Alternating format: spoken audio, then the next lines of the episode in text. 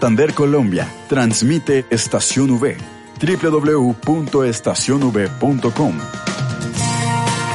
Emisora virtual de la Universidad Pontificia Bolivariana, institución sujeta a inspección y vigilancia por el Ministerio de Educación Nacional.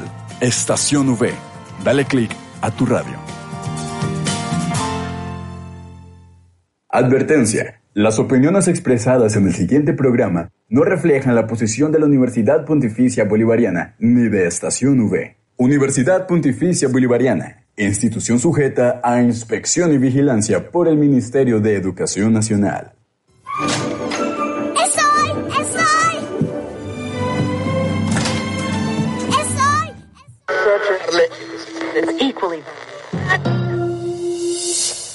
Tomen asiento, relájense y, y párchense con nosotros porque esto es. Esto es para ustedes, para que se lo gocen. Tengo calderón para que retocen. Vuelvo a nuevo, me siento. Prepárate, estás entrando en un nuevo estado en el cual viajarás a un mundo mágico. Vivirás una experiencia inolvidable, donde no existen las reglas, no existen las reglas, donde todo se vale, donde todo se vale. Y el personaje principal es tú, el personaje Muy buenas tardes, queridos oyentes. Es- espero me estén escuchando. Me dices, Andrés, si me escuchas. Hola, hola, por supuesto, claro que sí, mi Pau. Bueno, queridos oyentes, bienvenidos una vez más aquí a Conectados, a su radio, perdón, eh, esa intervención, ese saludo tan de repente, pero es que ha estado un poquito maluco el internet, entonces quería asegurarme. Pero bueno, eh, me alegra estar otra vez con ustedes este jueves maravilloso aquí. Eh, yo sé que muchos deben estar viendo el partido, otros son fieles y nos están escuchando en estos momentos, pero bueno, lo importante es empezar con toda. Eh, André, bienvenida. Julián, bienvenida. Gracias, mi Pau, tan hermosa y siempre ahí con esa energía al tope, al 100 con todo el mundo. De verdad que me encanta y, y lo recalco siempre en ti. Y nada, súper contenta otra vez de estar nuevamente por aquí acompañándolos en otra emisión de nuestro programa.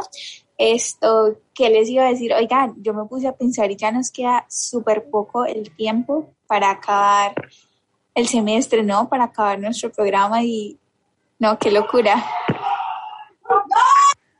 Creo que Bueno. Celebremos ese gol aquí en vivo, ese golazo. Dios Aprovechamos mi entrada para decir que golazo. Es más, yo, no es que yo Eso, lo hubiera cántalo. sí. Cántalo, yo. cántalo. No, yo para cantar soy malo. El que canta es, es André. No, pero ¿qué es ese golazo? Dios mío, conectados traen una suerte y lo estamos viendo en estos momentos. Empezó el programa, empezamos con el gol de Colombia. No, no, no, no. Mejor dicho, este programa tiene suerte. En minuto 90, sí, señor.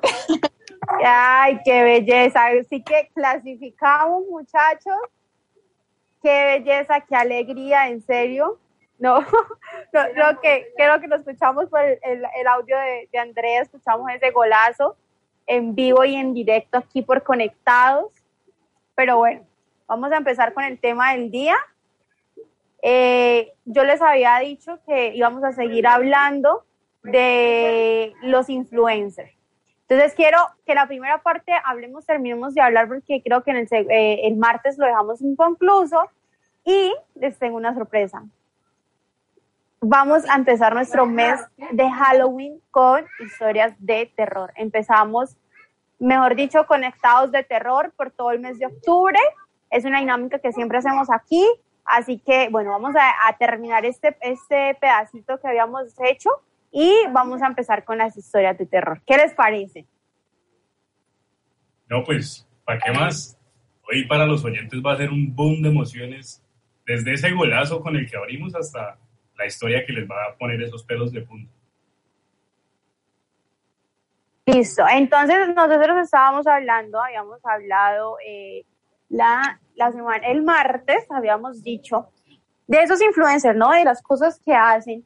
eh, de que influencer se les puede decir entre comillas, ¿no? Porque muchos, yo siento que la palabra influencer es influenciar a una persona eh, de algún modo u otro a hacer ciertos actos, ¿no?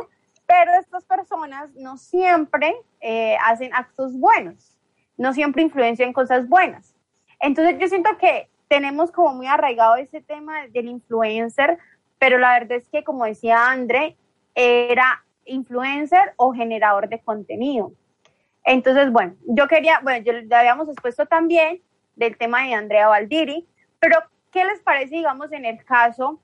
Eh, no, no vamos a hacer críticas, o sea, no es tanto críticas, sino yo siento que esto es más que todo una opinión, ¿sí? Porque siento que nosotros como comunicadores sociales, esto también tenemos como en cierta parte voz y voto en oh. esto, ¿no? Señor, cuéntame antes de interrumpirte, ya que estamos en octubre de terror, les cuento una historia macabra. Anularon el gol. No, sí, eso me acabo de dar cuenta. Nah. ¿Por qué lo anularon? ¿Saben alguna vez? Pero bueno. lugar. Lo, lo cantamos con, con alegría, pero, pero bueno. Está bien. Entonces, bueno, seguíamos eh, con esa historia de terror a último momento, qué triste, mano.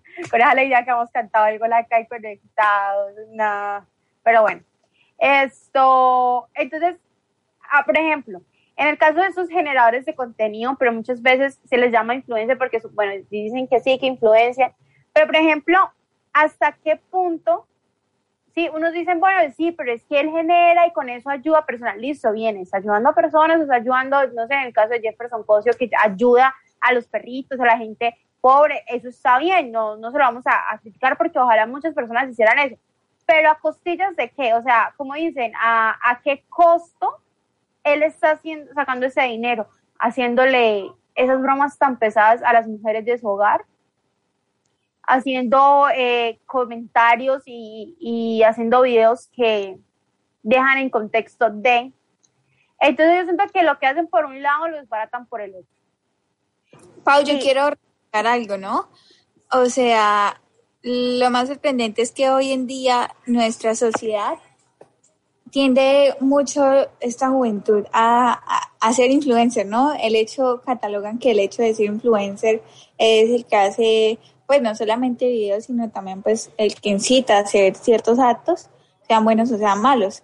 Pero hoy todo el mundo como ven que el hacer este tipo de contenidos pues da plata y ese es el costo. ¿A qué costo? Pues a, a, sobrevivir a los que no tienen plata, lo hacen de esa manera siempre y cuando les gusta. Hay otros que pues buscan un trabajo y pues sí, o sea, se independizan y demás. Pero entonces yo siento que hoy en día no sé si el ser influencer lo hacen más por tendencia, lo hacen por necesidad, lo hacen por hobby, diversión, o lo hacen realmente por influenciar. O sea, ¿por qué ser un influencer? ¿Qué nos lleva a ser un influencer?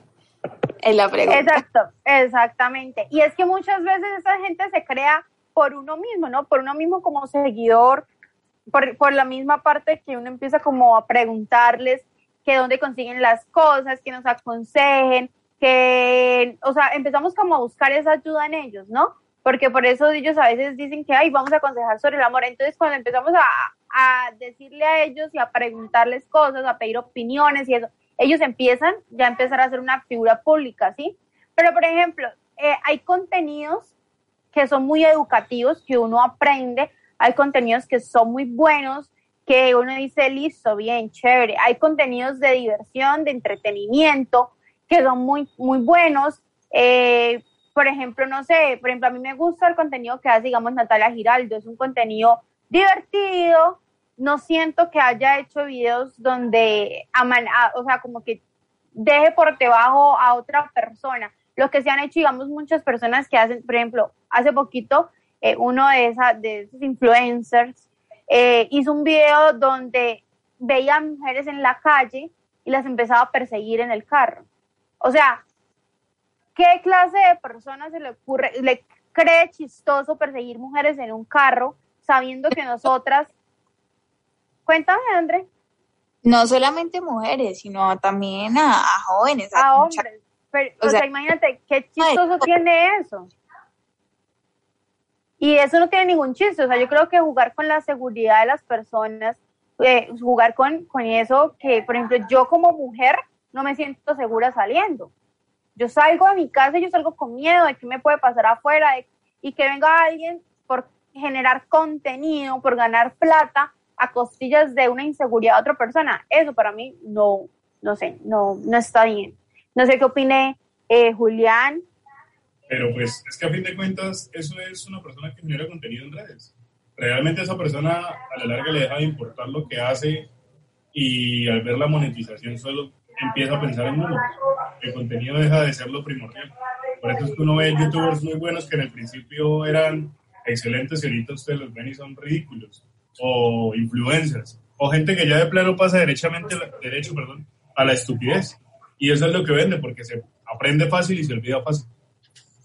Es que tiene que pensarlo, o sea, por ejemplo, desde el aspecto en que muchas veces los influencers, o por ejemplo, como decía en el caso de Julián, youtubers, eh, pasan a un estado de tiempo tan largo en el que simplemente se quedan sin contenido. O sea, por ejemplo, eh, en el caso de los youtubers, que muchas veces han sido considerados como influencers, eh, durante, llevan iniciando durante años y años, algunos llevan décadas, prácticamente más de 20 años en, en redes, y, o sea, llegan a un punto en el que ya no saben qué más hacer porque el mundo cambia y como el mundo cambia, ellos también deben cambiar. Quizás en el aspecto de lo que es esos sustos que, a veces se vuelven populares, sí es como algo muy tocado porque, como dice Paula, o sea, en algún momento quizás alguien en uno de esos sustos puede, perfectamente puede tener problemas cardíacos, perfectamente puede tener esto, problemas de ansiedad o algún tipo de otra enfermedad Ah, también algunos como que intentaban eh, revivir esta época de oro de hace muchos años en donde los sustos eran lo más, ¿no? O sea, cuando por ejemplo, eh, no me acuerdo si era en Caracol o RCN,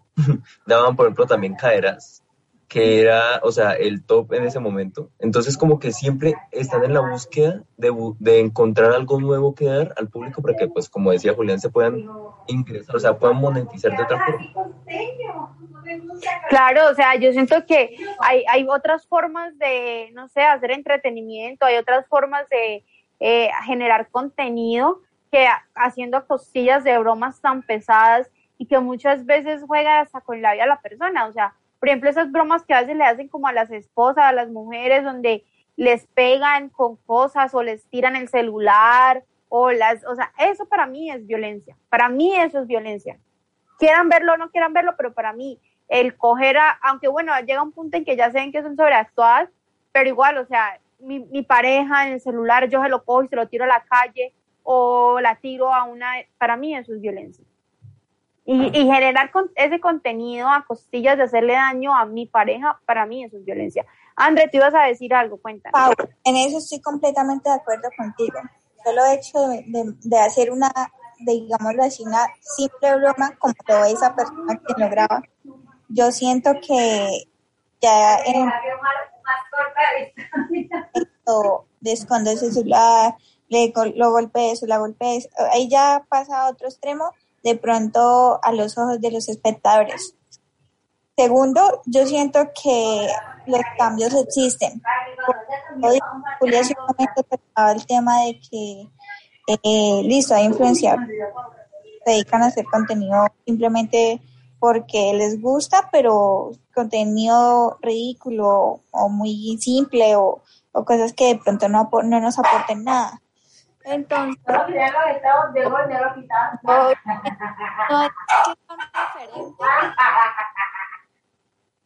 Andrés, te escucho muy entrecortado. ¿Me escuchan? Ya, sí.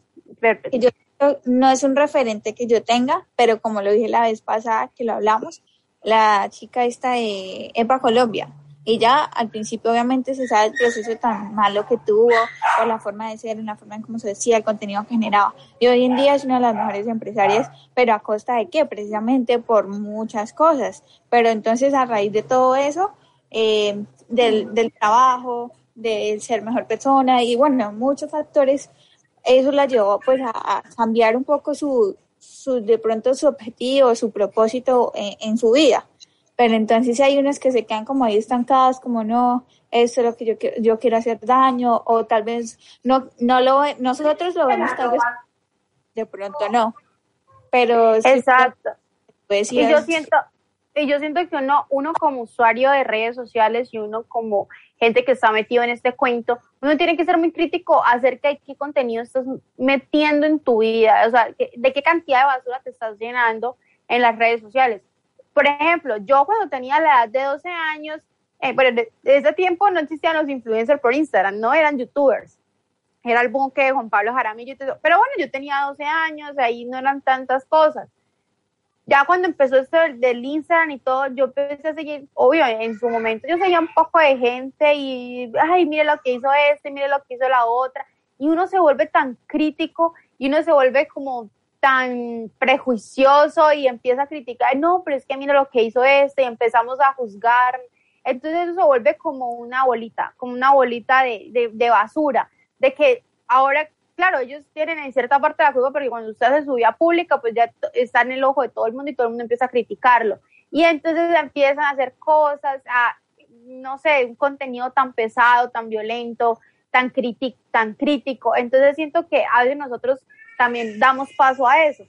Cuando yo empecé a estudiar comunicación y me empezaron a enseñar sobre todo eso de, de, que, de las redes sociales, de, de todo, pues uno se vuelve un poquito ya más selectivo en acerca de qué cosas consume uno. Entonces, por ejemplo, en mi caso, yo dejé de seguir a toda esa basura y empecé a consumir eh, contenido más eh, pues de, mi entorno, ¿sí? Por ejemplo, yo ahorita sigo medios de comunicación que hacen eh, obras como, digamos, Manifiesta, volcánicas que se tratan de, de mujeres o otros géneros de contenido que hacen contenido de diversión, sí, para uno a veces reírse y eso, pero no tan pesado. Miguel, cuéntame. o sea, ya que estás hablando de este aspecto de los influencers, eh, que me gustaría como analizar, porque obviamente no es crítica, sino análisis, del aspecto, por ejemplo, de todo lo que está en auge de Kuno. Eh, o sea, el auge que prácticamente eh, todo el mundo está generando un tipo de, de de odio o como repele a este, eh, entre comillas, influencer, debido a pues su evento en lo que fue el modelaje. Y la vez que lo entrevistaron y él dijo que ella se consideraba un influencer a, a la talla de Adele. Entonces, por ejemplo, ¿qué piensa respecto a todo esto? No, o sea, yo siento que no, o sea, compararse uno con un artista, un influencer y un artista no es lo mismo. ¿Sí? Un artista es una persona que ha dejado su vida en, generar ese arte como Adele que ha generado eh, música y ella misma ha compuesto canciones y, o sea, ¿cómo se va a comparar? Te ves que es absurdo, o ¿cómo vamos a comparar a una persona que se para en una cámara, cuenta su vida, lo que hace diariamente, hace publicidad porque le pagan, eh, genera contenido a cosillas de otras personas, a, una, a un artista, a un cantante, que lleva toda su vida haciendo conciertos, cantando, escribiendo, y, o sea, no, no es lo mismo, o sea, no me puedo, es como yo compararme, no sé, con un actor, que, tengo que tener que ver mi carrera con actor, no, no tiene que ver nada, o sea, no puedo compararme con alguien que no tiene nada que ver con lo que yo hago. Pau, sin embargo, un artista también influye mucho, ¿no? O sea, eso no, no desmerita ni quiere decir que el hecho de que sea un artista, independientemente sea músico, bailar, eh, sí, pero pero yo siento que la influencia que tiene el, el artista es diferente a lo que tiene, digamos, una persona que se, se encargue de hacer contenido netamente de publicidad y cosas así, ¿no? O sea, por ejemplo, los, los cantantes sí hacen cosas, influyen, obviamente, desde su, desde su arte, desde su canto, por ejemplo, a él, eh, hace cosas, ahí hace cosas de fundación y todo eso, y empieza a influir, claro, pero desde su mismo arte. Entonces es diferente porque tiene fundaciones también y reparten caridad y son muy grandes. Ahí como comparas el alcance de un artista que en algunos casos puede ser hasta de 6, 7 millones de gente que llega diariamente a más de 10. Sí, pero es que estamos hablando, o sea, es que yo siento que no, no, no debería como haber un punto de partida porque un influencer no en sí no es un artista, ¿sí me hago entender? Él genera con, porque sí, o sea, no sé, yo siento que el arte es, no sé, no sé cómo explicarlo, o sea, tengo la idea en la cabeza, pero no, no siento que sea un artista, o sea, es que más, es más, eh, muchos artistas musicales, eh, artistas también de baile, artistas de lo que es, por ejemplo, el área de pintura, y, o sea, visual, eh, hablaban de él y decían que, o sea, es, no, o sea, no se puede considerar artista, porque es que para hacer un arte, uno tiene que o sea, ¿cómo se explica esto? Uno tiene que esforzarse, uno tiene que practicar, uno tiene que eh, eh, tener la habilidad, o sea, un arte no es simplemente llegar eh, a hacer un contenido o decir yo soy una celebridad y ya, o sea, para ser artista uno tiene que uno tiene que tener un camino, un recorrido. Por ejemplo, el artista para ser cantante necesita vocalización, necesita prácticas, necesita prácticas de escritura, necesita eh, afinación, o sea, tiene muchas cosas. El artista para ser dibujante eh, también necesita lo mismo, pero por ejemplo en el aspecto de teorías del color, en el aspecto de formas, en el aspecto de ubicación humana o morfología humana, eh, por ejemplo el artista de baile necesita coordinación, el artista necesita necesita esto tienen disciplinas musical, o sea, tienen disciplinas, no simplemente uno puede llegar y decir porque yo hago tal cosa, es artista. Ok, en base a eso que me dicen ambos, ¿Qué hacen con los youtubers que sí preparan contenido, que son muy grandes, como por ejemplo, y lo siento si doy una marca, Willy Rex? El tipo creo que estaba leyendo un informe de él, donde él decía que nada más en el jueguito que él juega siempre, que ha jugado desde hace 10 años, él invierte más o menos 7 horas al día estudiando y revisando ese tema. Entonces él no se considera como artista. Porque no... pero, pues entonces hago una pregunta, Julián. Tú, tú eres eh, ingeniero de sistemas trabajas en una empresa, son siete, ocho horas, llevas tiempo, llevas, eh, sí, o te, te, tiene tiempo en tu trabajo, entonces, ¿tú eres artista? Soy ingeniero y, y es un arte, la lógica es un arte, porque eso nos ayuda a avanzar a nosotros los programadores, la lógica de programación y el aprendizaje, lo mismo que ellos, lo mismo que un cantante con sus temas. Lo que pasa es que no somos visibles a nivel de una pantalla, es la diferencia. Por eso, o sea, es que no sé, o sea, yo siento que el tema del arte, el arte transmite, el arte, no estoy diciendo que, no estoy desacreditando que la gente quiera ser youtuber, oye, en algún momento yo también quise ser youtuber porque en cierta parte eso da hasta plata. Aunque ahorita ya YouTube ni se está pagando, ahorita lo que paga es, es ser eh, TikToker o alguna cosa de esas. Pero es que, no sé, yo siento que el arte va más allá de usted ser una influencia, de ser usted una cara, de ser usted una marca. Yo siento que el arte expresa, el arte eh, tiene conmoción, así me hago entender, tiene sentimientos. Eso es el arte, el arte genera un sentimiento. Usted ve una pintura, le genera un sentimiento. Usted escucha una canción, le genera un sentimiento. Usted ve una película, le genera el sentimiento. Usted, pero Pensarás que, te estoy jodiendo, pensarás que te estoy jodiendo solamente por joderte, pero yo veo un youtuber y tengo sentimientos.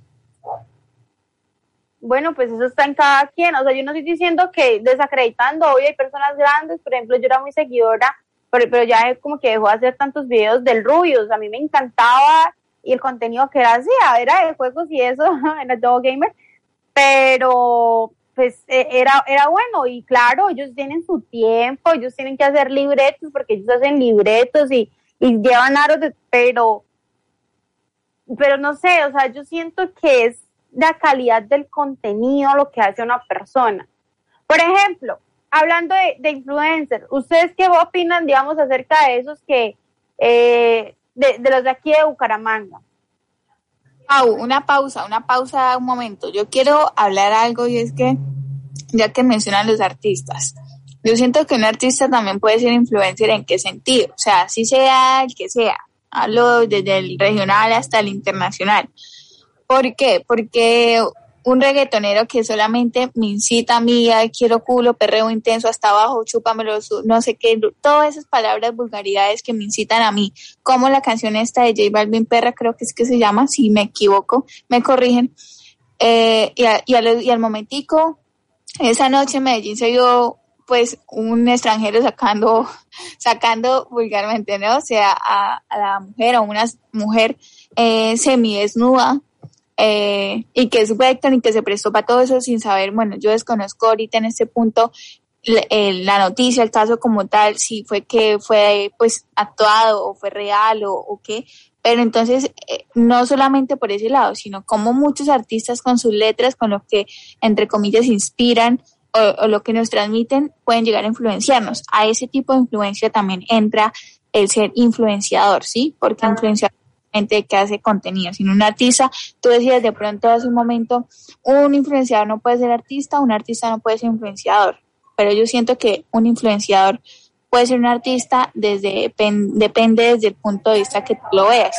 Si el influenciador, si el influenciador hace contenido, eh, en este caso nosotros las mujeres, de cómo cuidarnos la piel, de maquillaje, cositas así, o educativo, entonces vamos a, ahí ya está haciendo arte, el hecho de que así no haga música, así no haga baile, así no haga pintura, por lo menos el ingeniero es un artista simplemente que no lo hace de una pantalla, no lo hace famoso, no lo hace una celebridad, pero él lo siente y si él lo siente, lo vive, lo transmite y, mucha gente podrá llegar a él por, por lo mismo que transmite, sí, por lo mismo que influencia, mientras igualmente también un artista, por lo mismo que influencia con sus letras, con sus canciones o con su pintura. Si tú ves una pintura por allá, no sé, yo creo que todo depende o varía pues como el contexto en la manera en como tú lo interpretes.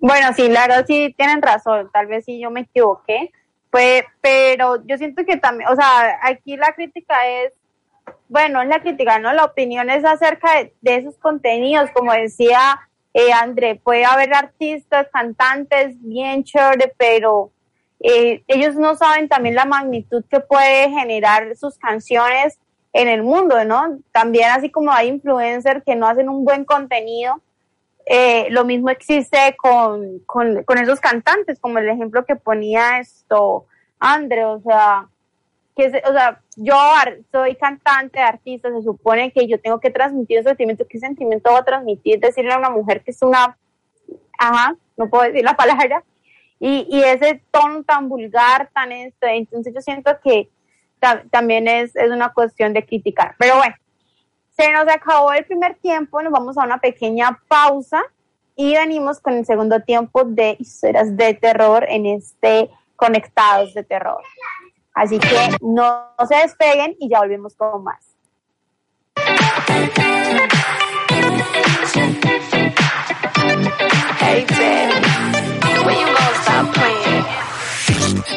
Bitch, I could be a fantasy. I can tell you got big, deep energy. It ain't too many niggas that can handle me. But I might let you try it off the Hennessy. Make them sing to this pussy like a melody. And if your bitch ain't right, I got the remedy. Let's go! I just won. Let's get back to work, man. I quit. Where are you going? Tell me how you want it. Three, two, one, and I'm on it. Feel good, don't it? Hood bitch, fuck you in a bunny. I'ma bust it on the pole like honest. I'm just being honest.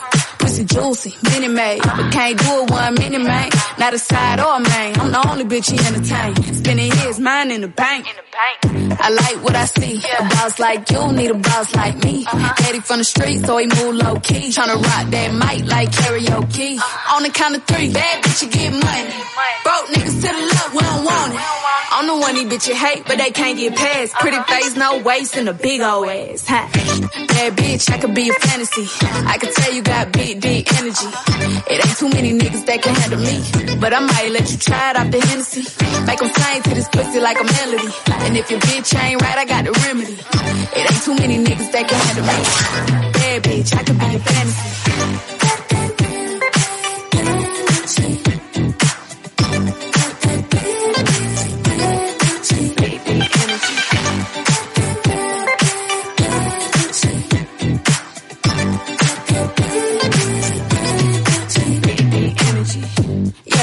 Tell me how you want it. Three, two, one, camera rolling. Do it slow motion. Real bitch, the mother hoe bone. All they big talk, lotto put them on. I'm just being honest. Lingerie, Dolce, blindfold. Tie me to the bed while we role play. Can't skill foul play. Kid a pussy cold case. I'm a boss bitch, but tonight we do it your way. On the count of three, bad bitch, you get money. Broke niggas to the left, we don't want it.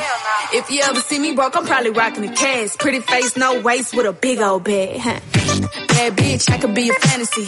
I could tell you got big, deep energy. It ain't too many niggas that can handle me. But I might let you try it off the Hennessy. Make them sing to this pussy like a melody. And if your bitch ain't right, I got the remedy. It ain't too many niggas that can handle me. Bad bitch. I could be your fantasy.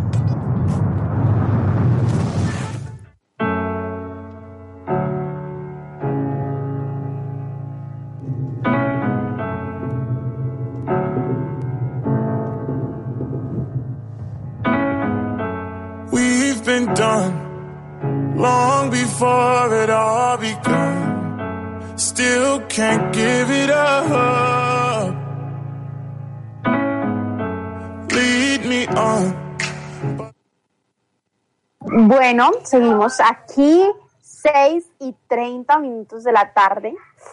Apenitas para empezar la noche con este Halloween. Dios mío, creo que nos estábamos atrasando. Ya, ya llevamos dos semanas de que empezó Halloween y no habíamos tocado esos temas de terror. Y Ahí eso es un... villancicos. Sí, ya nos iba a tocar era hacer la novena aquí entre todos. la novena y cantar los aguinaldos. Pero bueno, más tarde que nunca. Así que a mí me encantan estas cosas de terror. Hoy, en esta media horita, vamos a contar historias que sepan que esto, pero eh, todos los días van a ser cosas de terror, pero van a tener un enfoque diferente. Así que bueno, por ser hoy, vamos a contar esas historias personales. Uy, yo tuve una hace poquito, pero bueno, no sé quién quiere empezar con sus historias o vivencias de terror, o cosas que sepan, o algún mito o alguna cosa. Miguel, Yo les ¿habla? tengo una historia de terror, pero que va un poco a lo jocoso. Y es el aspecto de que cuando yo era niño, eh, yo iba a un conjunto con mi, eh, nos vivía mi padre. Y eh, con mi hermano, el día de las velitas, todos los días de las velitas, nosotros eh, nos robábamos las velitas que ponían en los lados, en todo, en todo el borde del conjunto. Porque era como tradición allá que todo, o sea, toda la zona verde estaba llena de velitas. Entonces nosotros nos robamos todas las velitas y nosotros todo inocentemente íbamos al sótano a colocarlas pues para que alumbraran más. Y esto resulta que se empezó a esparcir un rumor dentro del conjunto que había alguien que estaba haciendo brujería. Porque nosotros nos parecía bonito ponerle a las velas formas. Entonces había un cuadrado por aquí, un círculo por allá, una estrella por allá.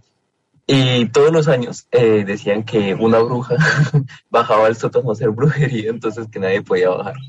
Y pues resulta que la supuesta bruja éramos nosotros, hasta que un día pasó un celador y nos preguntó qué, qué estábamos haciendo y nosotros le dijimos que pues figuritas con velas. Y pues nos regañaron, eh, entendimos el concepto y no lo volvimos a hacer. Yo, quiero hacerles una pregunta, ya que habla esto, Miguel. Y, por ejemplo, ustedes en el colegio, inclusive yo vi esto, un, un meme que decía, ah, no, era, un TikTok donde salió un que era supuesto arquitecto y, estaba como un cementerio y decía, uff, este, este lugar está bueno para montar un colegio. Porque no sé si ustedes les pasó, pero en el colegio siempre estaba montado encima de un cementerio. No sé por qué en Colombia existe la creencia que el colegio, todos los colegios de Colombia están montados encima de cementerios antiguos. No sé si ustedes en su colegio tenían como esa creencia. Pues, ¿sabes? Si nos ponemos a pensar, o sea, sí técnicamente todo está encima de un cementerio, porque miles y miles de civilizaciones debieron utilizar estas tierras para poder enterrar a sus muertos y nosotros no sabemos. Sí, obvio, pero por ejemplo, en, el caso, pues uno, o sea, en ese tiempo yo que iba como de octavo en el, o sea, en el colegio, y, y uno se pensaba como el cementerio normal, o sea, el, el que uno iba y, no, qué chimba, aquí voy a, a, a montar un hijo de madre colegio.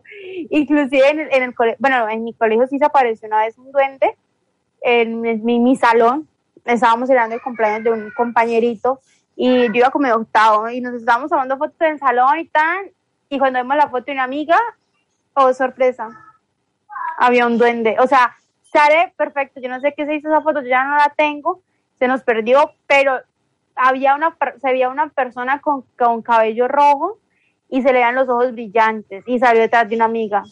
Y Ustedes, ustedes de pura casualidad eh, en su colegio no tuvieron estatuas de la Virgen que decían que ahí se aparecía o que sangraba o que lloraba o que le salía. Claro, eso era también típico, o sea, eso en todos los colegios de Colombia también pasa.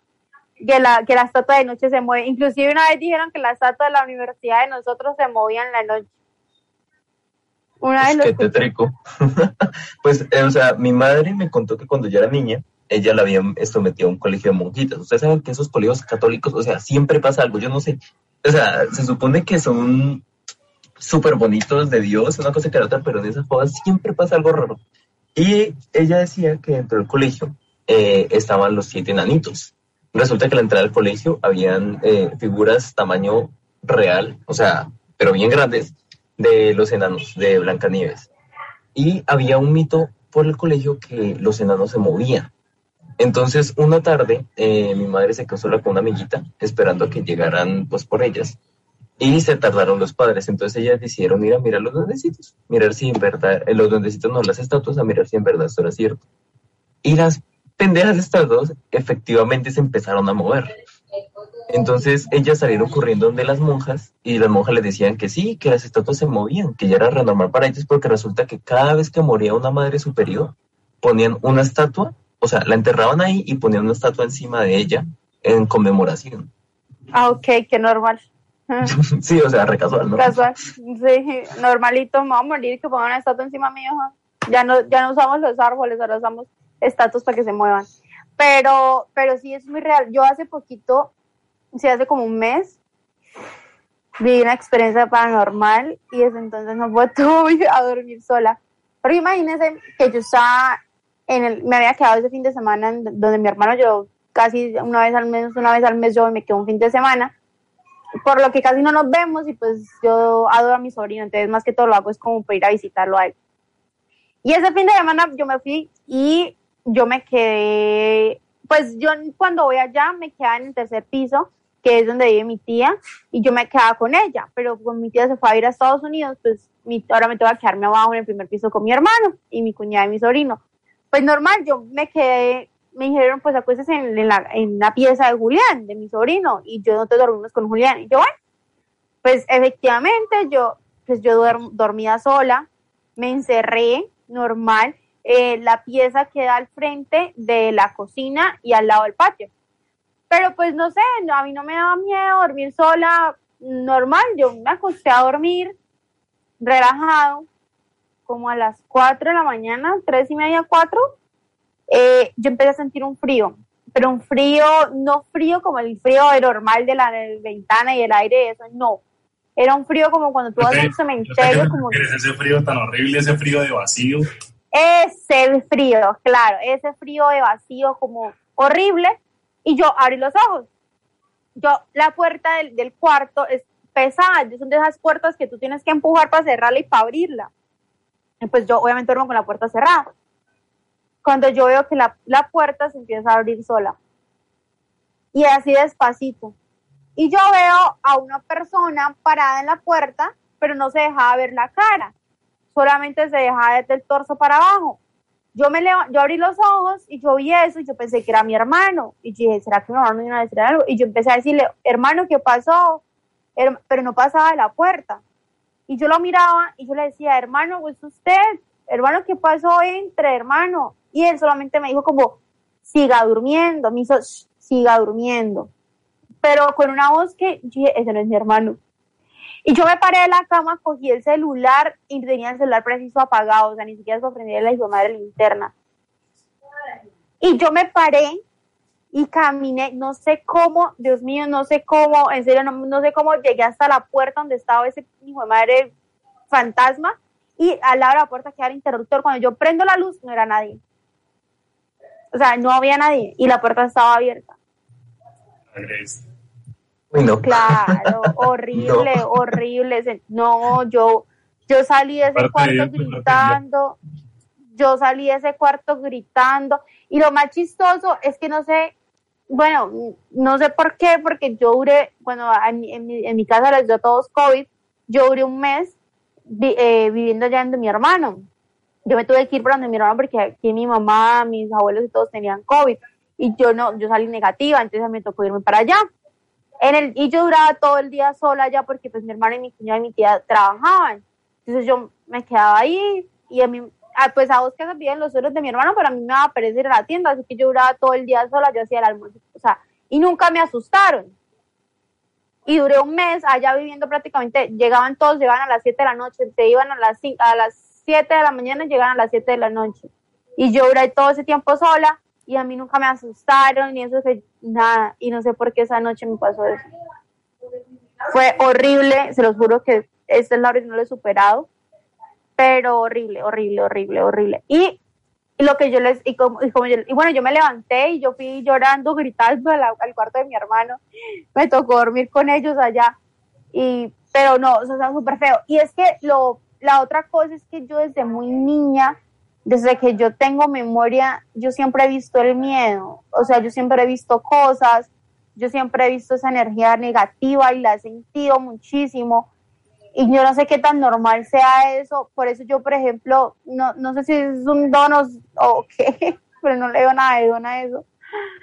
Eh, porque, por ejemplo, cuando yo era más pequeña, yo vivía con mi mamá y mi papá, y yo veía sombras en mi casa y veía cosas salir de mi cuarto y yo sentía, no sentía tanto miedo, pero obvio, sí, yo sentía de cierta parte miedo, pero no tanto, pero sentía como que, no sé si se trataban de comunicar o algo, pero yo siempre sentía esas cosas y yo sentía que caía en el... No, o sea, yo siempre he visto el miedo, siempre he tenido pesadillas y todo eso. Por eso yo soy muy de energías. Yo veo a una persona y automáticamente al verla me transmite una energía y yo digo, no, no quiero esa persona cerca mío. De, automáticamente. No sé si será algún don, seré medio, no mentiras, pero sí. Entonces, pues, la verdad que es horrible. Mira que hay personas que tienden a ser muy susceptibles a las energías, o sea, como esas, o sea, muchas creencias las conocen auras, en otras es el zen, en otras es esto, las energías, pero hay personas que tienden a ser muy susceptibles a eso y pueden, o sea, como tú dices, a veces las energías chocan. Entonces tú puedes sentir que hay personas que traen malas energías, como malas cosas encima, y tú puedes repelerte. Pero, pero bueno, yo quería preguntarles algo y es el aspecto de, ¿ustedes alguna vez han tenido algo que yo llamo, en mi experiencia personal, un susto express? Algo así como que les pegaron un susto así de totazo. Por ejemplo, en mi caso, una vez yo, esto, en casa de mi abuela que tiene un, que tenía un, un esto, pasillo bien largo, uno para apagar la luz de la cocina, de la sala, perdón, no tenía que ir al fondito, apagarla y luego caminar hasta las habitaciones. Una vez yo apagué la luz y escuché como alguien me susurró al oído algo y me tocaron el hombro. Y yo en dos zancadas pasé de la cocina a la pieza. Entonces, ese tipo de sustos así como que dicen no se lo esperaban así rápido. Sí, sí, esos sustos express, sí. Yo inclusive he escuchado que dicen mi nombre, que dicen Paula, así claritico. Lo he escuchado. Eh, yo estoy en mi cuarto y a veces siento que pasa algo así o que alguien me está mirando. No les digo que yo en serio me tengo que ir a un sacerdote aquí hablando de eso. Me doy cuenta que necesito ir como a la iglesia que me sordice. No, mentiras. Pero sí, yo siempre he tenido esas presencias. Cuéntame, André. Yo creo que lo de energías es algo, bueno, muy normal, pero en cada ser humano es diferente.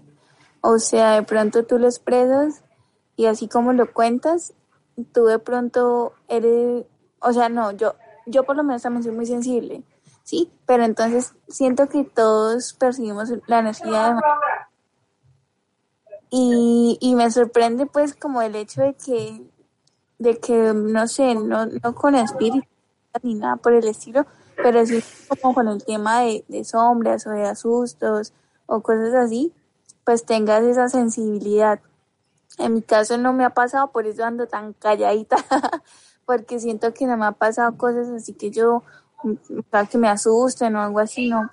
Ni no, yo, Incluso yo, yo siempre dejaba la puerta abierta. Yo acostumbro a dormir con la puerta abierta y a mí nunca me asustaron, o sea, yo entendía que yo vivía en un edificio donde se escucha mucho eh, todo, lo que haga el de al lado, el que de arriba, el perro de abajo, todo, y así. Entonces yo ya sobreentendía que algún golpe o algo así era de algún vecino, pero nunca llegué como realmente a asustarme por eso.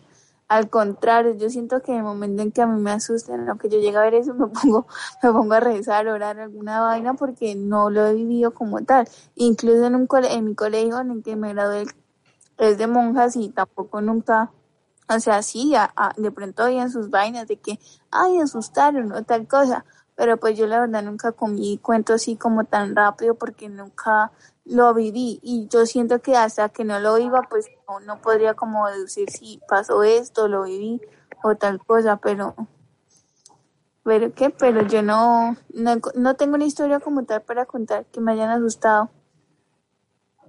Yo sí, o sea, en serio, yo, inclusive yo he visto, he visto y he escuchado las brujas como cinco veces en vida. Dios mío, es que en yo, yo he visto, en serio, yo he visto el miedo y lo he sentido muchísimo. Y por eso hay, por ejemplo, yo paso a casas y digo como que, uy, qué energía tan bella hay acá. Mire, es, es tan chistoso eh, que hace como dos semanas estoy en la casa de una amiga. Y no, yo entré, yo llegué a la casa y cuando la vi dije, uff, aquí, no sé. O sea, hice como el, muy, muy bonita la casa porque ya viene en un lugar fino y todo, bonita, pero no sé, no, no me sentía cómoda. Yo entré y yo no me sentía cómoda, o sea, yo decía como, no sé, esta casa no, no sería capaz de quedarme sola en esta casa. Y así duramos el rato, estuvimos ahí hablando y todo. Y cuando salimos, eh, André me dijo, Pau, yo quiero preguntarte algo que tú eres de energías. ¿Tú cuando entraste a mi casa sentiste algo? Y yo sí, la verdad sí se siente algo pesado. No sé si sea en temas de que ustedes están mal como familia, porque eso también genera, o sea, los estados de ánimo de las personas que viven en un hogar generan ciertas energías, o porque hay algo, pero yo siento que es más de que hay algo. Y yo me dijo, uff, parce, sí, la verdad es que sí, sí hay algo. Y yo, mm", y entonces, bueno, no, salimos a comprar una cosa y volvimos a la casa y nos sentamos en la sala, porque tiene como 30 salas esa casa. Y yo le decía, es tan pesada esa, hace algo que hay que yo siento que nos está mirando. Y, iba como enfocado por la parte donde está el comedor, porque donde está el comedor ellos tienen un ventanal que es al, al patio. Y ahí se sentía esa energía horrible y tú sientes como si hubiera una presencia que te está mirando y te está, te está observando y, como que sí, como que tú miras para allá y dices, uy, qué miedo. Entonces ahí llegó mi hijo, la hermanita, me dijo, sí, yo también, y yo he visto cosas y todo, y yo es como, uy, Dios mío, ¿qué es esto? Y, y yo, imagínese eh, que uno no pueda percibir esas cosas. Y ellos me contaban que sí, que ellas las han asustado horrible, que inclusive la hermanita menor dice que ha visto una persona con sombrero. Entonces yo digo, y yo he visto a esa persona con sombrero. La verdad, lo he visto. No sé si ustedes han escuchado sobre eso. Sabes, quizás eh, que lo que pasa, algunas familias tienden a tener, o sea, tienden a hacer cosas extremadamente bobas en su juventud. Y esto conlleva a que se lleven consigo ese tipo de energías. Y a pesar de que se cambien de casas, a pesar de que se cambien de país, de vida, desde, si quieren hacerlo, esas energías van a, o sea, los persiguen hay muchas formas de poder atraer esas cosas y por eso es que muchas veces Es más, por ejemplo, en tu caso, que tú sientes tan fácilmente esas cosas y vas a casas ajenas y las puedes esto, percibir. También deberías ser cuidado porque es posible que también una de esas vainas se te quiera intentar pegar a ti. O sea, eso, es de mucho cuidado. sí, Miguel, yo lo he pensado muchísimo y todo, pero hay algo que siento que no se me ha pegado.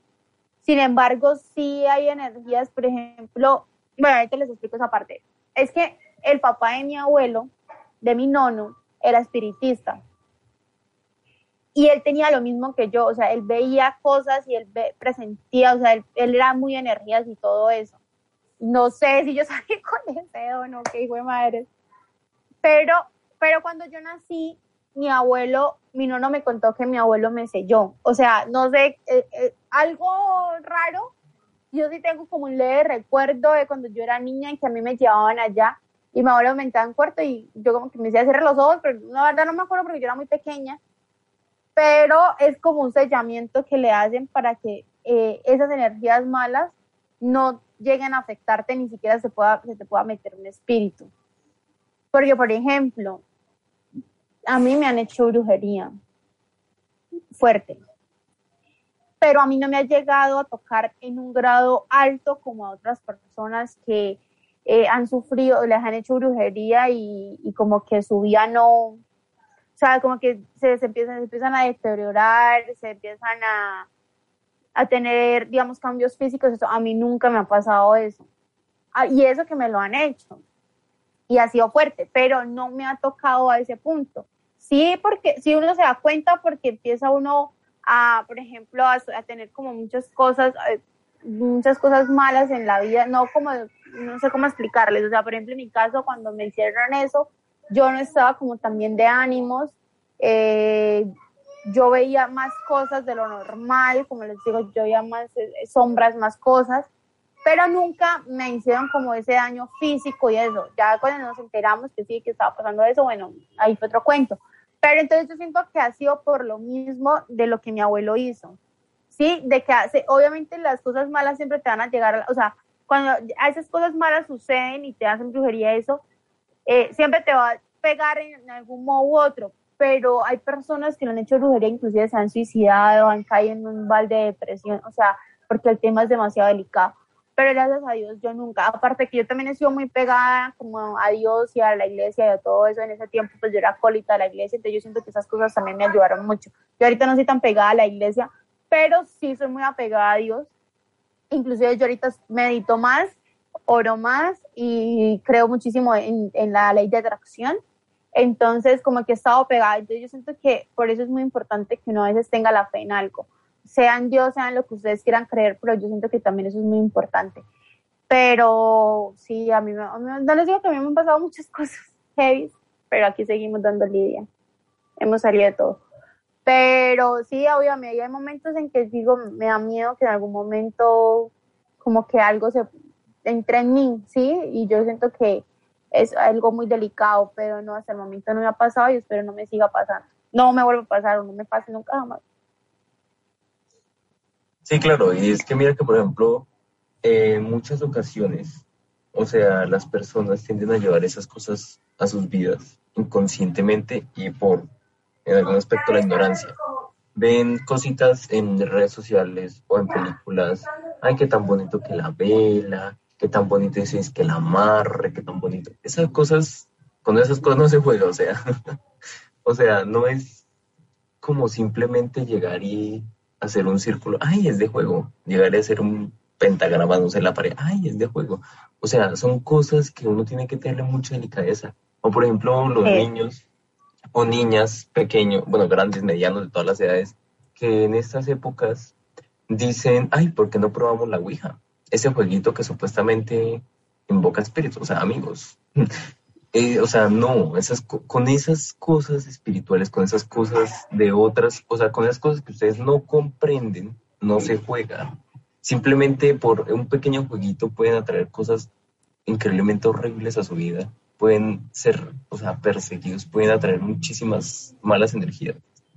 Claro, o sea, hay gente que, por ejemplo, en TikTok dicen, ay, sí, mire, hagan este amarre, que le echen loción y todo eso. Ustedes no saben el karma que se pueden echar encima haciendo ese tipo de cosas. O sea, es un karma gigante el que puede generar usted hacer eh, ese daño a una persona. Yo siento que yo soy muy creyente de la ley de atracción, pero es que hay un punto entre usted atraer algo desde un punto de felicidad, porque sí, se supone que uno tiene unos puntos de chakras y cuando usted está en un punto de felicidad y usted pide desde la fe, no desde la carencia, desde la tristeza, eh, las cosas llegan a su vida. Pero jamás uno puede jugar con la ley de atracción en eh, hacerle como ese amarre a una persona y decir, quiero que esa persona venga, venga, venga, venga, venga, porque usted está forzando a alguien que se fije en usted y eso es malo y eso trae un karma gigante.